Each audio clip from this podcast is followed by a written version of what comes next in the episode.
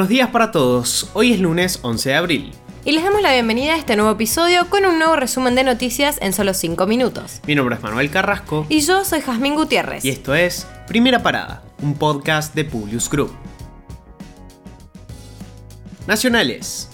El ministro de Economía de Brasil, Paulo Guedes, junto al ministro Martín Guzmán, anunciaron que propondrán a Argentina para ingresar al Banco de los BRICS. El nuevo Banco de Desarrollo es el banco del grupo de los BRICS, el foro que integra Brasil, Rusia, India, China y Sudáfrica.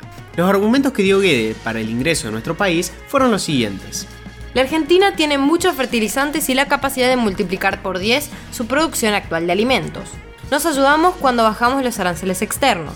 Vamos a ayudar a Argentina con el programa del FMI. Es una historia de asociación que se hace cada vez más grande. El principal objetivo es la integración de nuestras economías.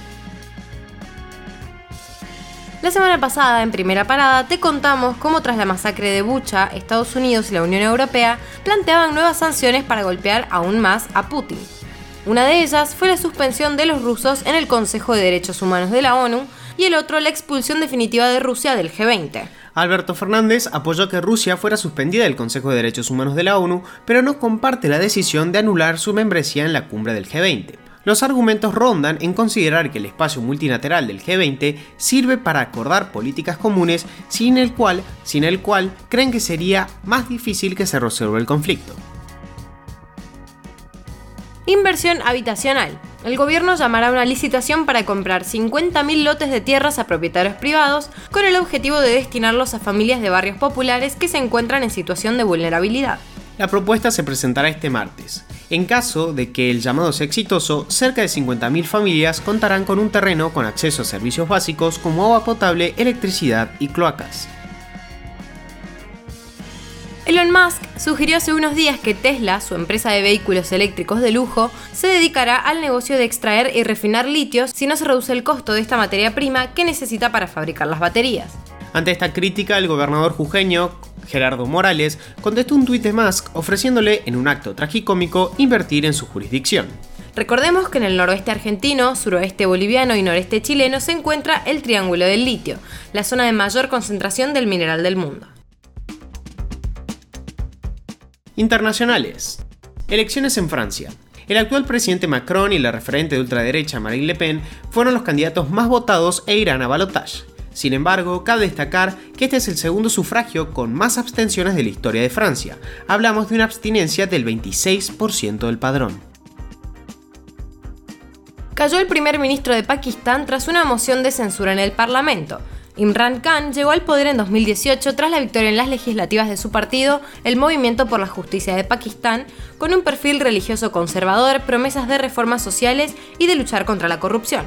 En este último tiempo, su imagen fue debilitándose y finalmente fue destituido después de haber conseguido retrasar este momento una semana cuando intentó disolver la Cámara para evitarlo. Con respecto a la guerra Rusia-Ucrania, un ex asesor de Vladimir Putin resaltó que el actual mandatario ruso no toma en serio las amenazas de los demás países porque a pesar de todo, Europa continúa comprándole petróleo y gas. Según él, un verdadero embargo a la energía tendría el poder de terminar con la guerra en unos meses. Continuando con el tema, el presidente ruso designó a un nuevo comandante para sus ataques a Ucrania. Se trata de Alexander Pornikov, de 60 años, uno de los más experimentados oficiales militares rusos, con reputación de brutalidad contra civiles en Siria y otros escenarios bélicos. Algunos incluso lo llaman el carnicero de Siria.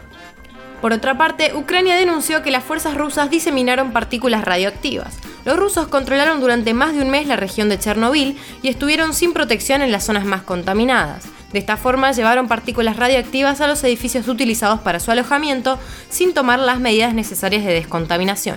Como última noticia sobre el tema, Boris Johnson visitó a Zelensky y le prometió ayuda militar. La oferta de Reino Unido consiste en misiles antiaéreos, misiles antitanque, municiones de precisión, cascos, chalecos antibalas y gafas de visión nocturna.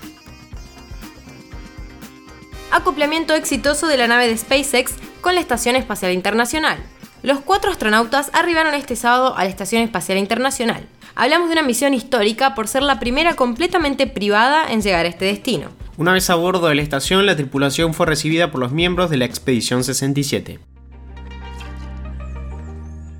Ahora sí, los despedimos por hoy y los esperamos mañana en el próximo episodio de Primera Parada. Te pedimos que compartas nuestro podcast con tus amigos para que podamos seguir creciendo y llevando las noticias a todos. Envíanos tus comentarios o sugerencias a nuestro Instagram, publius.com.ar. Que tengan un muy buen día.